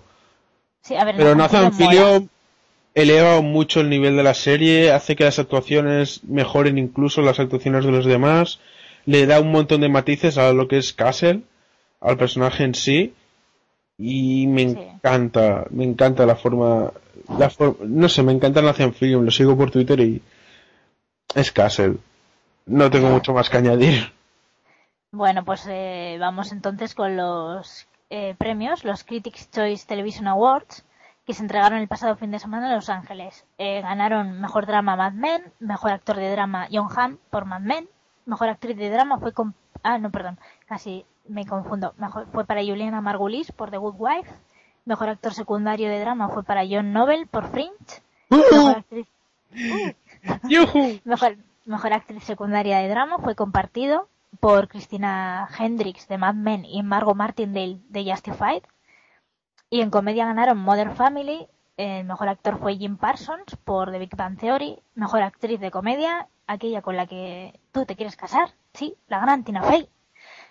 Mejor actor secundario de comedia Neil Patrick Harris por Como conocí a vuestra madre. Y mejor actriz secundaria de comedia eh, Basie Phillips, por Cougar Town. Y esos fueron los ganadores. ¿Contento? Sí, bueno, tengo que... ah, hablando de los Critics Choice Awards, estoy contento por John Noble, eh, Tina Fey y un par más. Y se, me- se nos ha olvidado que también hay que añadir a los Saturn, los Saturn Awards que se, que se entregaron, si no ayer, antes de ayer, o sea, hace nada. Que los digo rápidamente Mira, me también. había. Los digo rápidamente, es- son los premios de la Academia de la Ciencia Ficción, Fantasía y Hor- bueno, en los diríamos en inglés para quedar mejor. The Academy of Science Fiction, Fantasy and Horror Films. Y la sección hablaremos de series porque creo que también tiene, como es lógico, películas. Y en series, eh, la mejor serie de televisión, Fringe, ¡yujú! Mejor serie de televisión por cable o sindicada, Breaking Bad. Mejor producción de televisión, Walking Dead. O sea, creo que estoy contento con todos los premios. Mejor actriz de televisión, Anna Torf, por Fringe. Mejor actor secundario en televisión, John Noble, por Fringe. Ah, mejor actriz secundaria, Lucy Lawless, por Spartacus Blood and Sun. Y mejor estrella invitada en televisión, Joe Ma- Manganello, por True Blood. Pues ahí quedan. Lo dejo ahí. Fringe, Breaking Bad y Walking Dead. Yo ya soy feliz. Yo porque Tina Fey se haya vuelto a llevar otro premio. Aunque me dio pena de que The Killing no se llevara nada, pero bueno. A mí no ¿Y tanto. con qué? No, a mí sí. ¿Con qué acabamos las noticias? Con Sí, con dos noticias tristes, ¿no? muy tristes. Ah, esto va a ser la sección series muertas de Halo 00 Podcast. Porque la verdad, esta semana ha sido horrible para el tema cine y series. Eh, hablaremos primero de Ryan Dunn, uno de los chicos de Jackass que murió en un accidente con su coche hace un par de días. La verdad, me impactó bastante. O sea, dices, después de la de cosas que ha hecho en Jackass y acaba así, no sé. Ironías del destino. Sí, supongo que es la vida que quiere ser irónica y sarcástica. Sí. Pero bueno, eh, desde aquí el pésame a la familia y a todo el equipo de Jackass y no sé si eh, Johnny Knoxville dio las gracias a todo a todos a toda la gente que nos había apoyado. Eh, le hizo un pequeño homenaje a Ryan Dunn. Eh, creo que no sé qué grupo de música, no me acuerdo cuál. Sé que hubo un grupo de música que le hizo en un concierto le hizo un homenaje también al cual Johnny Knoxville felicitó. No me acuerdo, me lo olvidé de apuntar. Si lo vuelvo a encontrar ya lo, di- ya lo diré por Twitter en el próximo podcast. Y luego añadir a otra muerte que es el grande y único Colombo. El actor Peter ah, nos ha dejado. La verdad es que han sido dos golpes bastante duros para el mundo seriéfilo esta temporada. Bueno, que Peter Falk en, en cine también ha sido un gran actorazo, pero como su papel más conocido fue Colombo y fue con el que casi todos le hemos cogido mucho cariño, creemos que es en series donde tenemos que dar la noticia. sí, siempre nos acordaremos de él como el teniente Colombo, con su gabardina y su puro, y aquel de yo sé que usted ha sido el asesino, y ahora se lo tengo que demostrar. Así que nada, descansen en paz, y bueno, descansen en paz los dos. Mm. Uno en su cielo destruyendo coches y el otro resolviendo casos. Resolviendo casos, sí. Cielo chulo. Y bueno, aceleremos y pasemos a la quincena.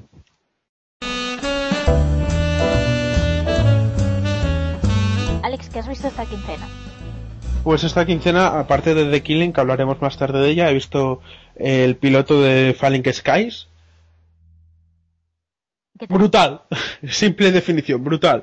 O sea, me imaginaba otra, o sea, sabía que iba a ser buena, pero no me imaginaba que fuese una serie que me fuese a gustar tanto, es que me ha encantado, es que tengo, tengo, ya estoy esperando ansioso que salga el tercer episodio, porque el estreno ha sido con un doble episodio, ha sido el primero y el segundo seguidos. Y No. yo tengo ganas de verla. No me, digas eso, que solo puse a grabar uno ahora. Bueno, yo el capítulo que me descargué eran los dos episodios juntos. Ah, vale, vale, entonces Así que a lo, cada a lo uno. mejor supongo que también aquí me imagino que lo habrán hecho así también. No, no, no, solo estaba anunciado uno de 10 y cuarto a 11 y 10. Así que Uh, vale, bien. Ya te contaré. Y Bueno, bueno, sigue contando, sigue. pues eso, eran dos capítulos.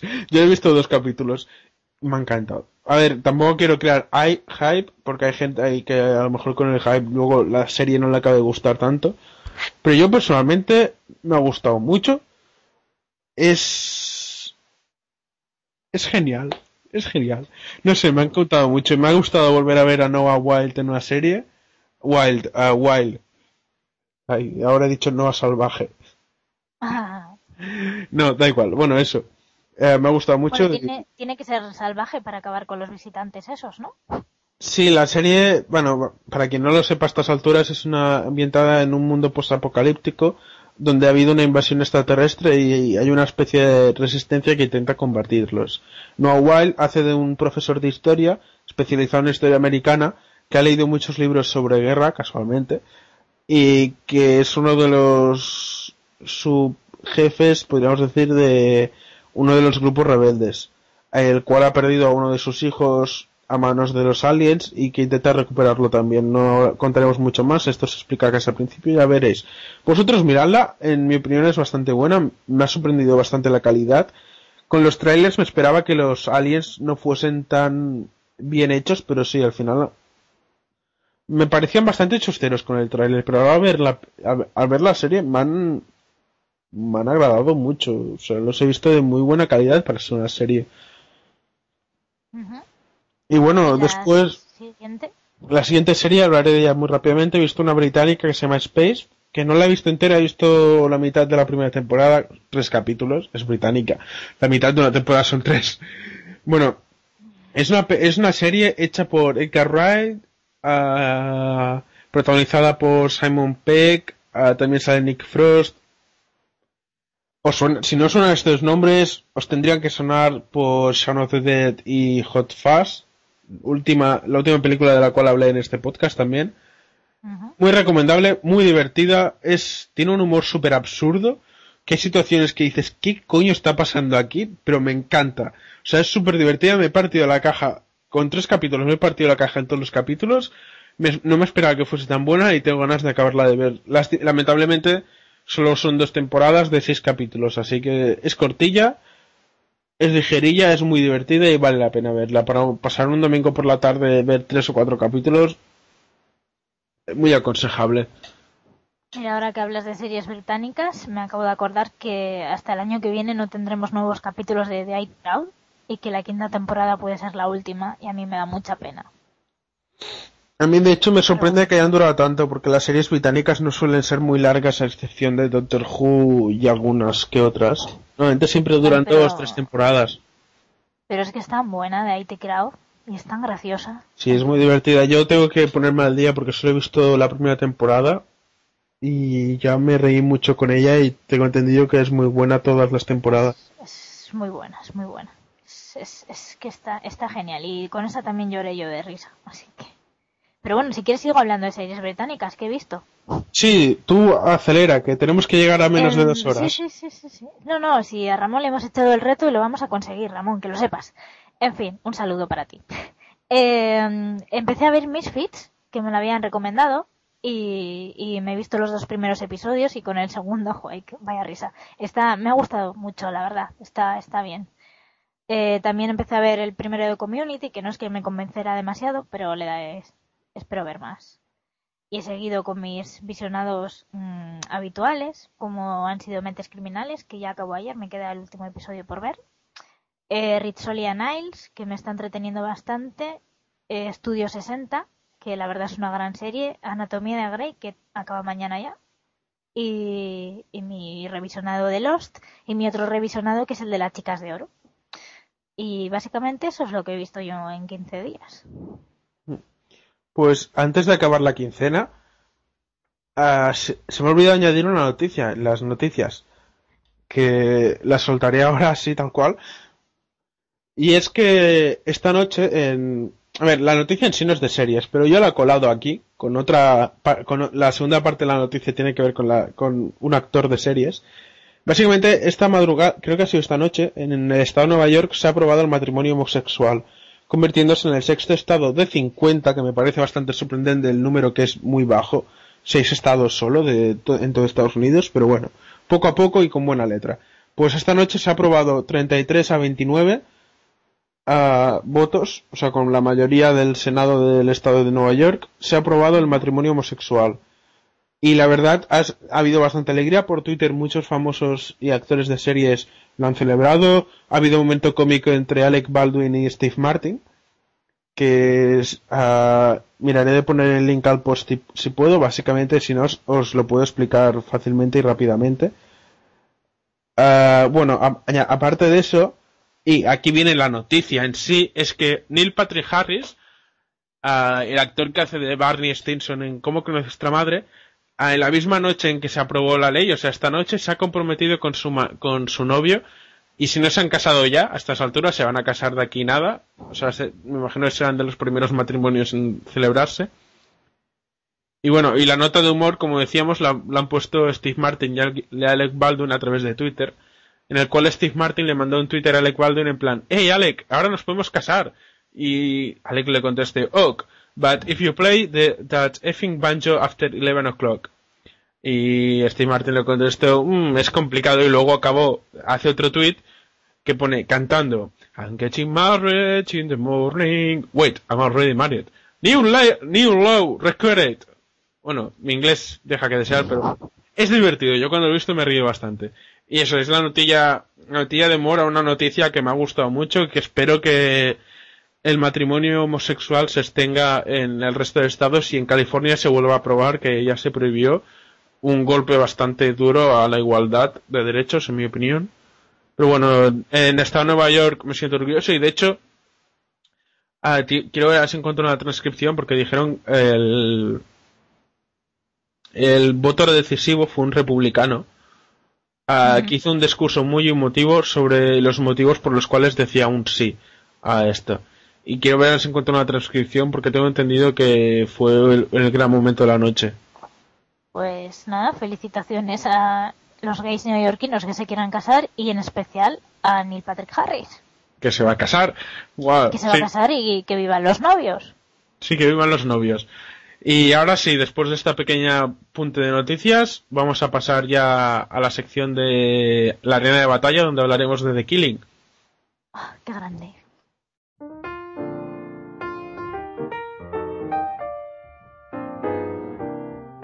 Pues empezamos a hablar de Killing, como ha dicho Alex antes, eh, una de las, para mí, grandes sorpresas del año, que ha generado más crispación casi que el final de Perdidos, pero a mí me ha encantado. ¿Qué queréis que os diga? Eh, yo soy súper fan de los Larsen y a mí el final me ha, me ha gustado mucho. Eh, la serie básicamente se basa en la premisa de quién mató a Rosie Larsen, una chica de 17 años, si no me equivoco, y durante toda la temporada vemos eh, tanto cómo vive su familia, cómo lo está sufriendo. Cada miembro de la familia es, eh, lo sufre de una manera diferente, pero también la investigación policial y luego hay una trama política. A mí la trama política es lo que menos me llamaba, pero me pasó con la cuarta temporada de The Wire, o la quinta, y mm, sabía que era por algo. Y al final se demuestra que sí, que era por algo. Sí, de Y- hecho, al final la trama política resulta que es la trama más importante. Al menos es lo que da a entender el final. Bueno, sí, eh, sí, porque eh, al final eh, hemos dicho que íbamos a hablar con spoilers, ¿verdad?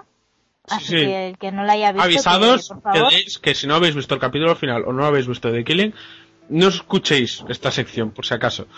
no, porque no, no, hay que verlo. De Killing hay que verlo y no, con spoilers no, no se disfruta igual. Eh, al final cuando cogen a Darren Richmond, el concejal, que la verdad era uno de mis candidatos a asesino desde el principio, eh, sobre todo, yo creo que desde el episodio 3 o el 4, eh, ya queda muy claro que, mm, que sí, que la trama política estaba ahí por algo y que, y que era muy importante, como tú has dicho.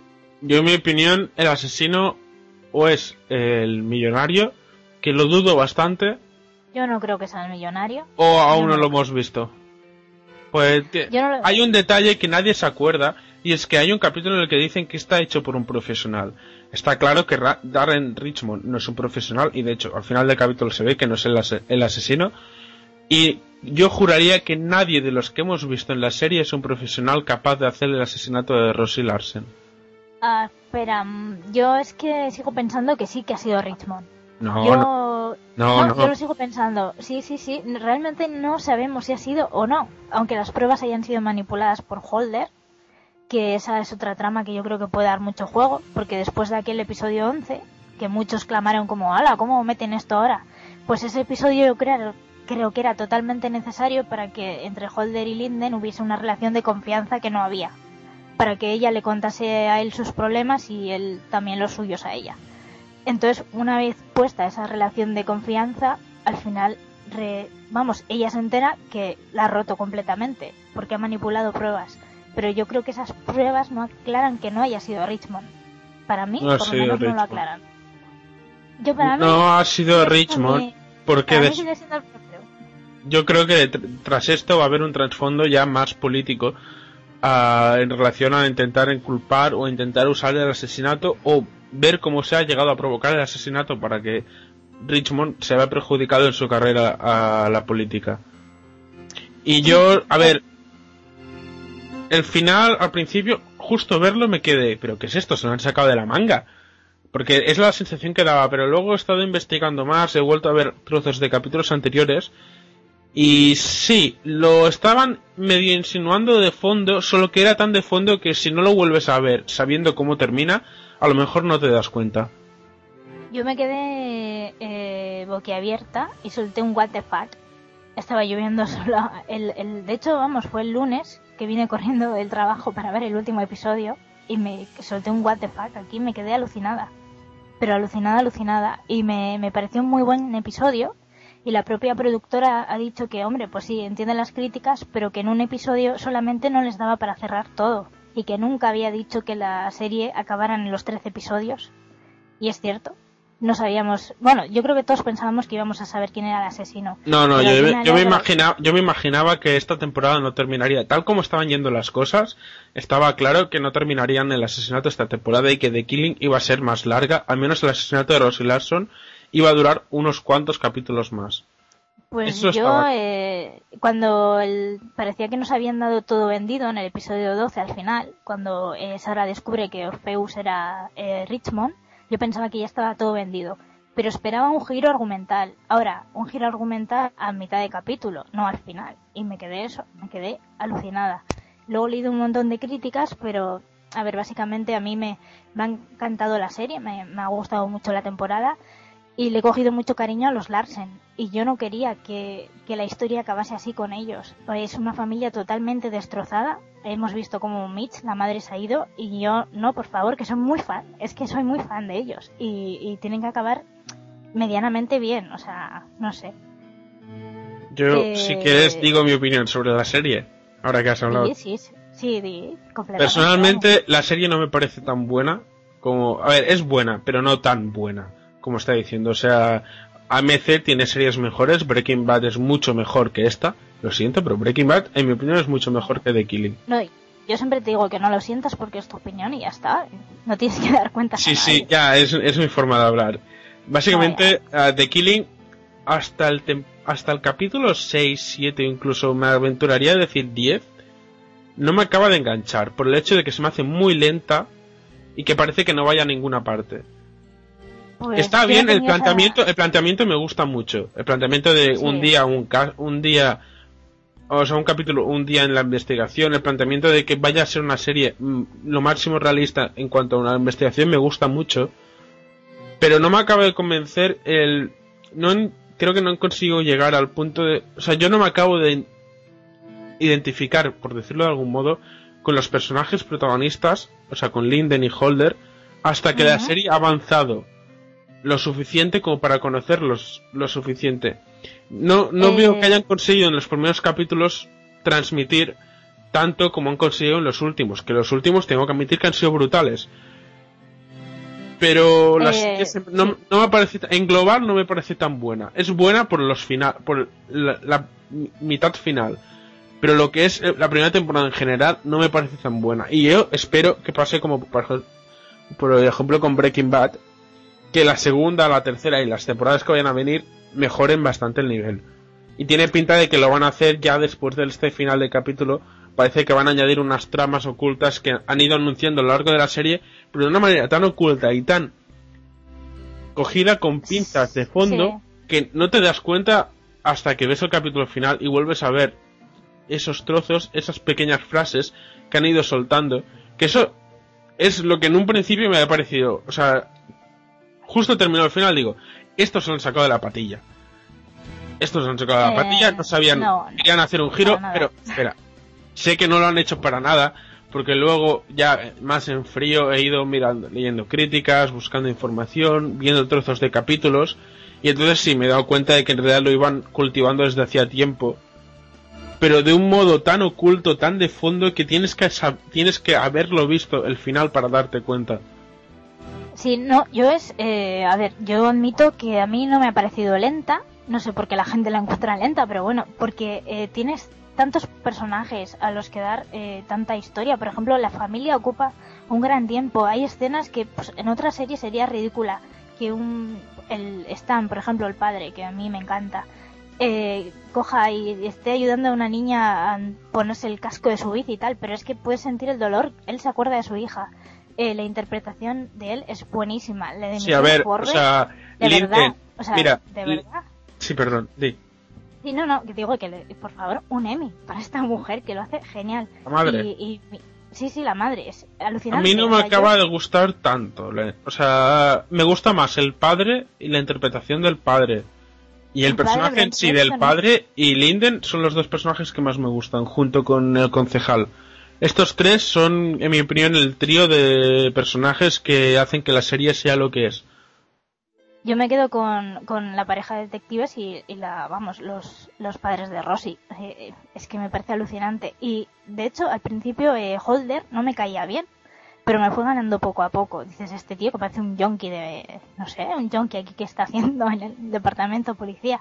Pero te das cuenta que, no sé, va, a- tiene su problema con lo de las drogas, su hermana y tal, el dinero. ¿Quién le daba el dinero? El dinero le daba esa persona que estaba en el coche, que yo creo que era el señor Whitmore, es decir, Alan Dale, que era el padre de Gwen en la serie. Con lo cual, no sé, tenemos muchas cosas abiertas para la No, segunda no, no temporada. es el padre.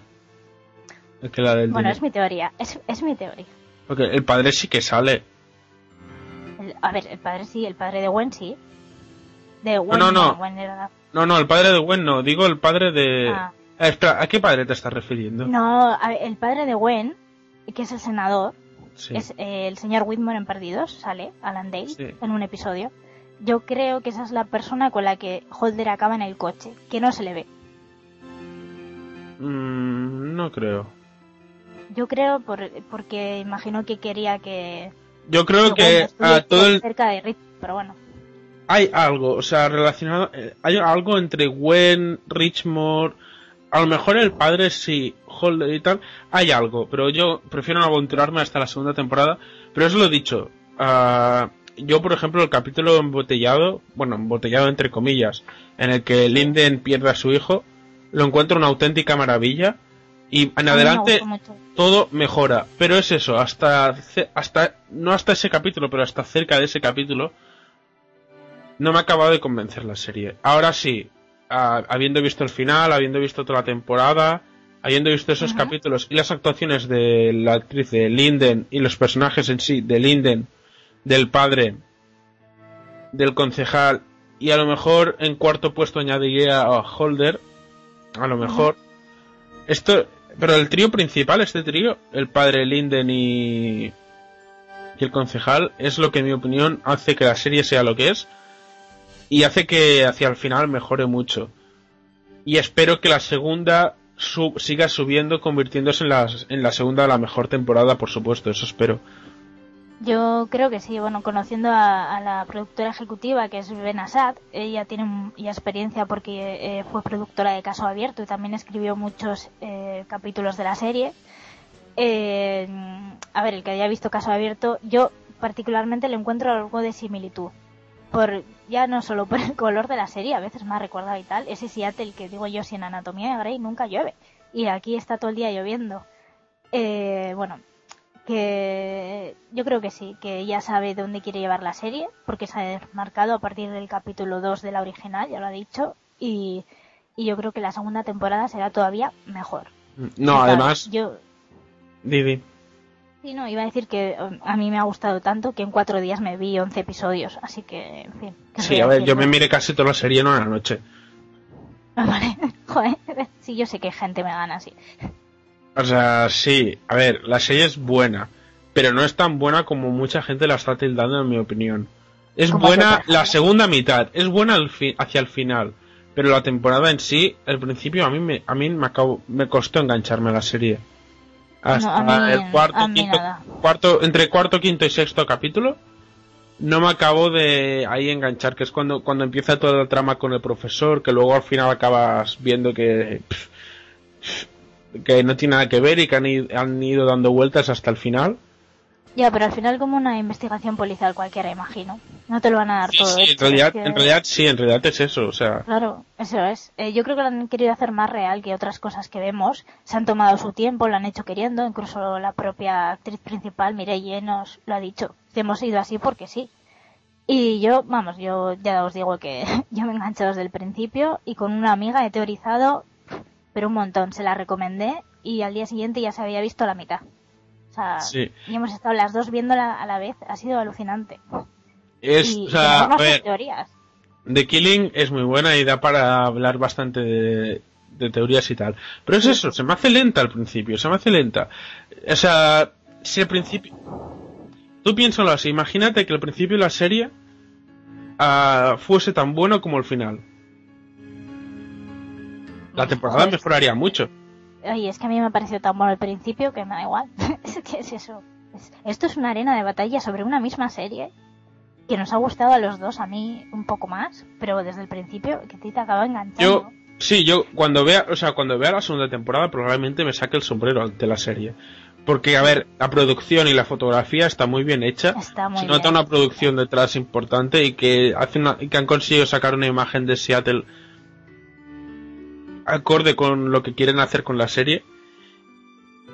Sí, y bueno, sí, la tenga- serie es buena, pero es que no la encuentro tan buena como otras series. Eh, Breaking Bad me sigue gustando más, por ejemplo. Que es el, solo- más cercano. A mí me gustó la primera temporada de Breaking Bad, pero creo que he disfrutado más con The Killing. Eh, hablando de la lluvia en Seattle. eh, Breaking Bad, dicho- has visto solo la primera, ¿verdad? Sí, tengo que ver la segunda y la tercera. o sea, Ya verás cuando veas la segunda, la tercera. Tú ya verás. ya- ya te iré contando yo según vaya viendo. Decía Por eso que la digo- lluvia en, Sea- en Seattle, que mm, los, eh, los habitantes de la ciudad han dicho que están de acuerdo, que no llueve tanto en Seattle, pero justamente en esos meses de otoño, octubre, noviembre, sí. Entonces que está muy bien, porque es verdad, a, a Michelle Forbes la vemos los 13 episodios con sus botas de goma. Sí. Es alucinante, es como, mm, vale. Y la otra, bueno, y el jersey de, de Sara ha dado para hablar mucho. Y yo decía, esta chica día tras día con el mismo jersey. Bueno, A ver, se nota, se nota que Seattle es una ciudad costera, por lo tanto no es que vaya a tener Sí, clima sí. de lluvia, pero a ver, es otoño, es normal que llueva. Sí, sí, sí, sí. ¿Sabes? Aquí en pero Barcelona a lo mejor nos tiramos tres semanas. Pens- pensadlo así, la serie transcurre en 13 días. En 13 días, si te pilla clima de lluvia, aquí en Barcelona a lo mejor 7 de esos 13 días está lloviendo. Jolín. Bueno, aquí es que antes A lo mejor es exagerar un poco, pero es lo que me refiero, que es algo normal que en otoño vaya llueva tanto en una ciudad como Seattle, que tampoco estamos hablando de Miami. Sí. A ver, bueno, luego cada habitante conoce su ciudad. Aquí es que no llueve tanto, tan seguido, yo creo. No, yo depende, depende, de la- depende del año, o sea, es posible, es algo factible. Y que Sí, encuentro no. que le da una estética mucho más, Oscura. Sí, entre oscura y triste a la serie, no sé, es... Sí. Pero eso, Hombre, yo es lo que digo, la segunda temporada, va, si mejora, se va a convertir en una gran serie. Por el momento es una buena. Punto. Bueno, quienes la hayáis visto los comentarios, pues ya nos podéis decir con quién estáis más a favor. Si os ha encantado desde el principio como a mí o os ha enganchado más al final como a Alex. Si pensáis que el final es el peor de la historia, que es que la gente yo creo que ha dramatizado mucho. No es el peor, no es el peor de la historia. Yo, al, yo principio en caliente, en caliente ya dije, joder, esto se lo han sacado de la patilla. Pero luego ya en frío te vas dando cuenta de otras cosas. Admito que Ah. a lo mejor no es el mejor final que podrían haber dado la primera temporada, que es- pero es un final correcto y bueno. A mí me ha parecido genial. Así que ya no, no voy a decir más porque si no me repetiría. Así que, no sé, ¿tienes algo más que añadir? No, pasemos ya a la sección del oyente. ¿Vale? Y mucha y bueno, a ver si The Killing la segunda temporada mejora y a ver a ver qué tal acaba siendo esta serie.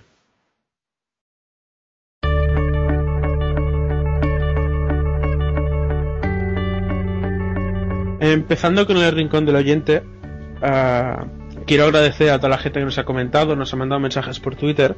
Hace unos días mandé un tweet y en Facebook también lo puse en mi perfil de Facebook sobre una sección que estamos preparando que es ¿qué te ha enseñado la televisión?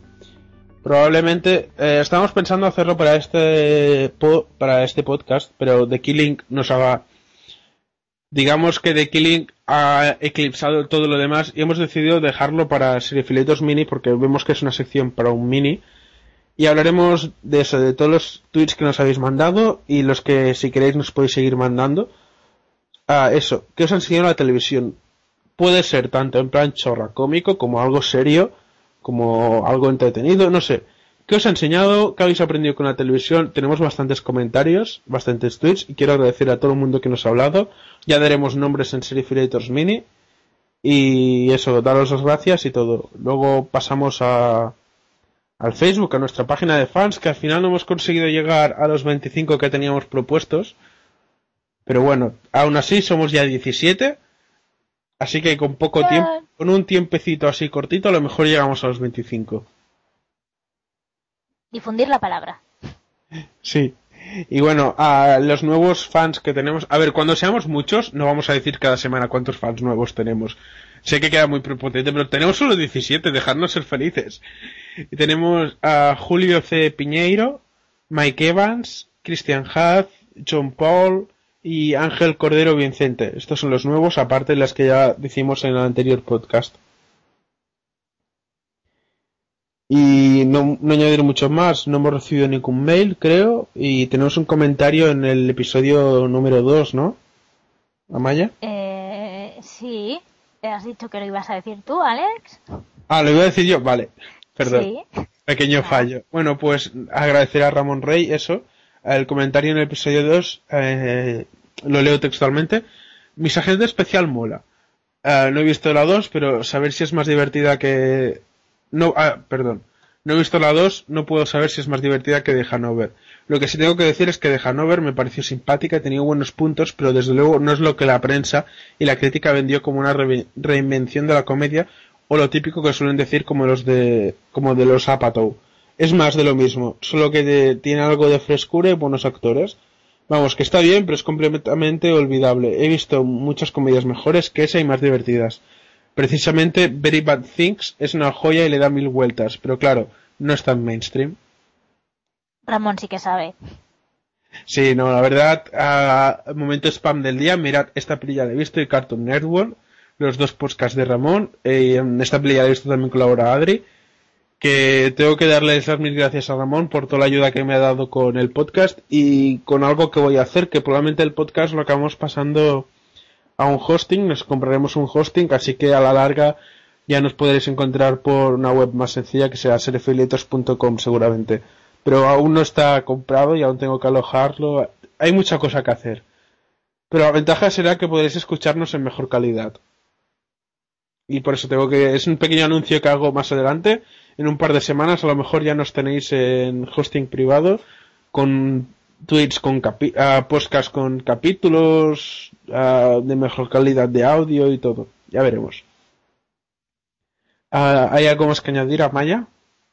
Pues eh, nada, citar en Twitter a las personas que nos han dejado algún comentario, como el propio Ramón, eh, Lam, eh, Ramper, perdón, eh, Capucela, Huchu, Monsiña, Buckingham, Eva RF, El McGuffin, Prince Tarocho, Imper y Sune.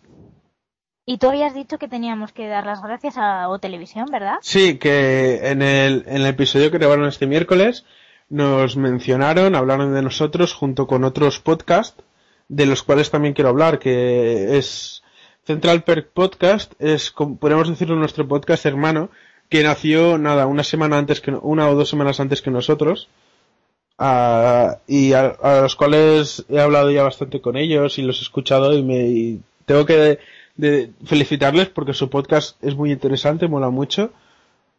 Y es de los pocos podcasts de series que escucho que hablan bastante más de realities.